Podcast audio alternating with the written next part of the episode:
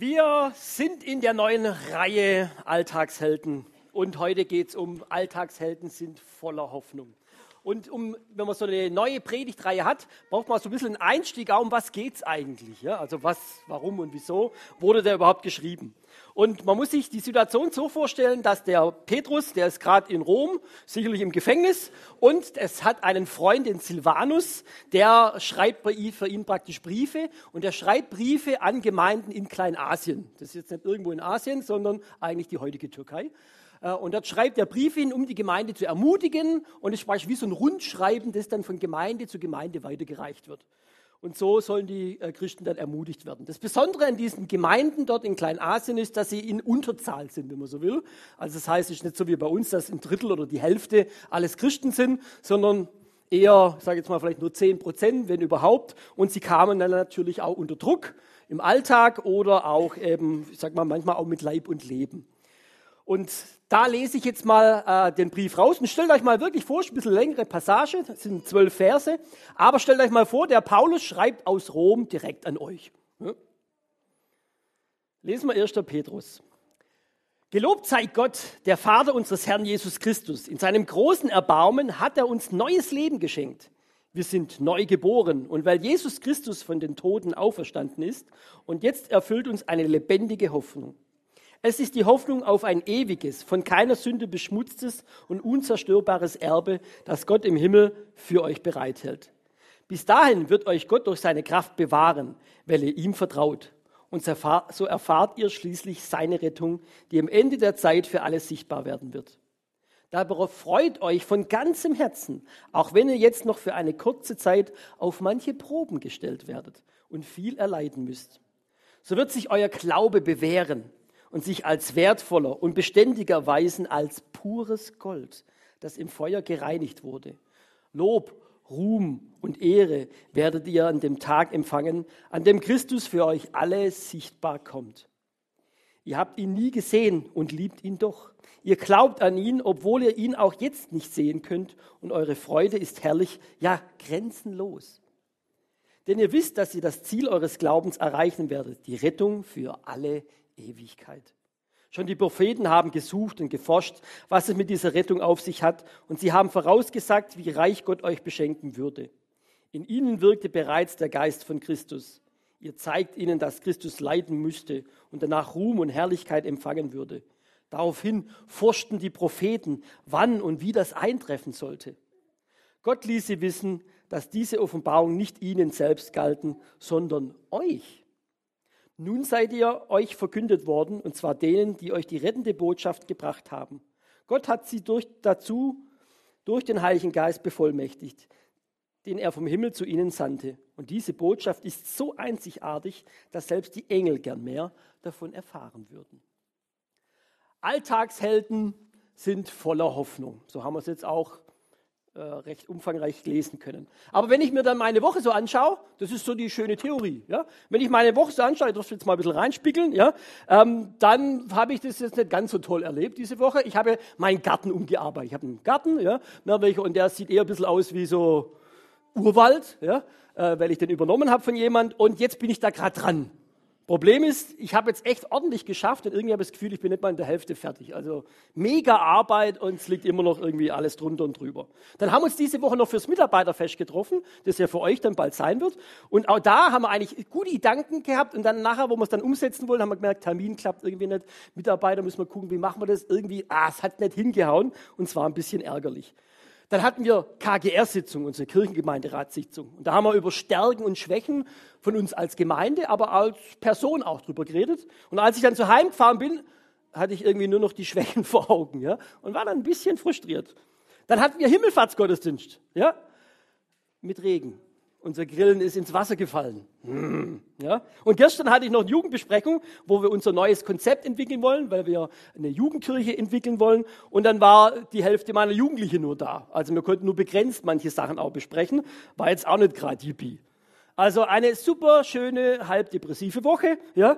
Und dann darf ich am Schluss noch über Hoffnung predigen. Super. Uh, ja? Die einzige Hoffnung war dann eigentlich nur gestern. War es wohl? 4 zu 1 Stuttgart gegen Bayern. Ja? Hallo, ja? Für alle, die es nicht wissen, ich bin Stuttgart-Fan, ja, und das ist natürlich eine Wonne, ja. Ich habe mal geguckt, die letzten, glaube, 20 Begegnungen hat Stuttgart nie gewonnen, ja. Und dann 4 zu 1 gegen den Meister, ja, das geht schon runter. Okay, gut. Da hat man jetzt so eine Woche der Hoffnungslosigkeit, sage ich jetzt mal ein bisschen vor Augen, aber ich sage jetzt mal, es ist ja, was ich jetzt gesagt habe, sind ja Peanuts, sind Kleinigkeiten, ja.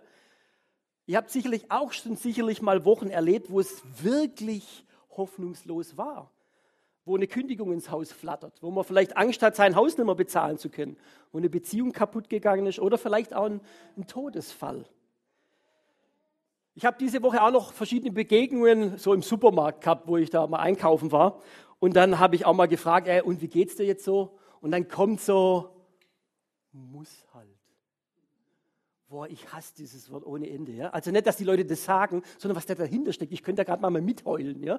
wenn die Leute sagen, ha, muss halt. Ja? Ich denke mir immer, hey, was ist das für ein Leben, wo man sich dann halt so durchquält. Man muss halt. Ja? Gibt es da nichts anderes? Und dann gibt es mal, wenn man dann so jemanden hat, hilft jetzt auch nichts, ihm auf die Schulter zu klopfen und sagen, ja, Kopf hoch, wird schon, gell? ja. Gell? Äh, Hoffnung stirbt zuletzt und sonstige Sprüche. Sondern man wird da irgendwie, ja, es bringt ja auch nichts. Weil wenn man im Loch sitzt und man hat irgendwelche nette Sprüche, dann hilft es dem zum Teil nur sehr wenig. Weil wenn du reingefallen bist, ja, dann siehst du vor allem erstmal dein Loch und nicht irgendwelche Hilfsangebote, sondern du hackst erstmal drin. Und dann helfen solche Sprüche gar nicht. Es ist fast so, als müsstest du dich aus dem Loch rausziehen, in deinen eigenen Haaren, wenn du welche hast, ja, irgendwo, und versuchst dich da rauszuziehen. Im letzten hängt es dann eigentlich nur an einer Persönlichkeit, ja. Bist du eher positiv, bist du ein Optimist, dann sind solche Probleme schnell geklärt. Super. Bist du eher Pessimist, hast Pech und kannst in deinem Loch hocken bleiben. Super, und das war's dann. Pech für dich, dass du jetzt halt gerade ein bisschen ein Pessimist bist. Das heißt, es muss doch noch etwas geben, das allen Menschen im Letzten hilft. Und da wäre Hoffnung schon gut. Nur sie sollte halt auch gefüllt sein. Deswegen gucken wir jetzt nochmal in unseren Brief rein. Woher kommt eigentlich unsere Hoffnung, die echte Hoffnung. 1. Petrus 1, Vers 3, da steht, gelobt sei Gott, der Vater unseres Herrn Jesus Christus. Das heißt, die Hoffnung, so wie es da drin steht, kommt von Gott, kommt von Jesus selber. Er ist es, von der uns rauszieht, der uns aus diesem Lebensloch rausziehen kann. Er ist der Anfang von Hoffnung. Ich finde es manchmal echt schwierig. Manchmal diskutiert man ja manchmal so ganz allgemein über Gott und die Welt. Und dann geht es manchmal so, ach, ich brauche keinen Gott. Pff, ja, ich schaff's auch so und Religion und was das alles Schlimmes mit auf sich hat und sonstige Dinge. Da kann man manchmal gern drüber reden und kann auch nett philosophieren und diskutieren. Mache ich auch und mache ich manchmal auch gern. Aber ich frage mich dann schon, und dann kommen solche Wochen, wo du denkst, boah, und da gibt es jetzt einen Gott, der dich da rausziehen könnte, wenn du nicht vorher gesagt hast, ich brauche ihn nicht. Er hilft dir trotzdem. Aber was, ich sag mal, was für eine Grube graben wir uns oftmals, wenn wir Gott langsam aus unserem Leben immer mehr rausschieben. Und der Gott, der dir helfen könnte, den will ich dann nicht. Weil da hilft es dann auch nicht an das Gute und an die Hoffnung zu glauben, wenn es eben keine Füllung hat. Das ist ja dann nur, sag jetzt mal, leer. Aber wenn ich weiß, dass von Jesus, von Gott die Hoffnung kommt und das Gute, dann hat es eine Person, dann ist da eine Ansprechperson da, dann ist es Realität. Okay, und worin besteht jetzt die Hoffnung, die ich habe? Was kann der Gott? ja, was bringt's, wird der Jugendliche fragen. Das erste ist es, er kann neues Leben geben. 1. Petrus 1, Vers 3. Er hat uns neues Leben geschenkt. Wir sind neu geboren, weil Jesus Christus von den Toten auferstanden ist. Und jetzt erfüllt uns eine lebendige Hoffnung. Jesus gibt neues Leben. Das heißt, wenn Sachen auch kaputt gehen in deinem Leben, Dinge in Beziehungen, er ist da, der sagt, hey, ich kann dir Neues geben. Ostern, Auferstehung ist nicht nur ein nettes Kirchenjahr, wo man halt hingeht und Ostereier sucht, ja, sondern im letzten ist Jesus da auferstanden und weil er lebt, haben wir Hoffnung über den Tod raus und das ist was Geniales. Ich habe mal so einen Einsatz gemacht im Rotlichtmilieu in äh, Zürich ja, und da haben wir an Prostituierte Osterhasen weitergegeben. Und da haben wir den Frauen einfach diese kleinen Häschen gegeben und immer wieder haben wir mal was dazu gesagt. Hey, Jesus hat auch für dich ein neues Leben. Ihr könnt euch nicht vorstellen, wie manche Frauen geglänzt haben in den Augen. Wir sind manchmal, ja, brauche ich nicht, hab doch ein eigenes schönes Leben, ja. Aber wenn du Leute hast, die wirklich ein kaputtes Leben haben, was das für eine Auswirkung haben kann. Selbst Petrus, der ja den Brief geschrieben hat, ja, der hat Jesus dreimal verraten. Er hat gesagt, ich kenne ihn nicht, weiß gar nicht, wer das ist, keine Ahnung. Ja. Und den hat, zu dem hat Jesus gesagt, hey, ich vergebe dir und ich gebe dir wieder einen Neuanfang. Ja, ich baue auf dir, mit anderen baue ich die Gemeinde. Zweite Chance.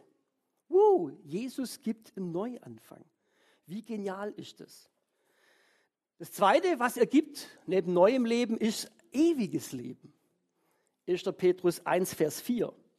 Es ist die Hoffnung auf ein ewiges, von keiner Sünde beschmutztes und unzerstörbares Erbe, das Gott im Himmel für euch, für dich bereithält. Ein Leben ohne Schuld, ein Leben ohne Sünde. Jeder, der schon Dinge angestellt hat, wo er genau gewusst hat, das ist schlecht gegenüber Gott und auch schlecht gegenüber Menschen. Ja? Und ich kann das abgeben. Ich muss es nicht bei mir behalten, irgendwo in meinem Keller verstecken oder sonst was, sondern ich kann es an Jesus abgeben. Was ist das für eine Befreiung? Er stirbt dafür und du kannst ihm abgeben. Und auch dieses ewige Leben, es ist kein Vertrösten auf irgendwie irgendwo mal hin. Natürlich wird es mal später mal sein, wenn ich gestorben bin. Aber ich weiß auch, hey, es gibt ein Leben nach dem Tod. Und das relativiert viele Dinge, die ich jetzt in meinem Leben auch erlebe. Die Hoffnung ist so wichtig, dass ich weiß, es geht nach dem Tod auch weiter. Auch in meinem Leben geht es weiter, dass ich es nicht mit Alkohol oder mit Arbeit irgendwie überschütten muss.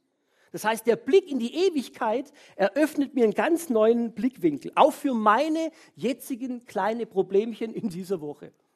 Also stellt euch vor, wenn ich weiß, hey, um was geht es eigentlich nochmal hier? Dass ich auf der Erde lebe mit Jesus und irgendwann mal, wenn ich auch sterbe, darf ich alle Ewigkeiten nochmal bei Jesus auch verbringen. Und wie war das jetzt nochmal mit meinem Garten?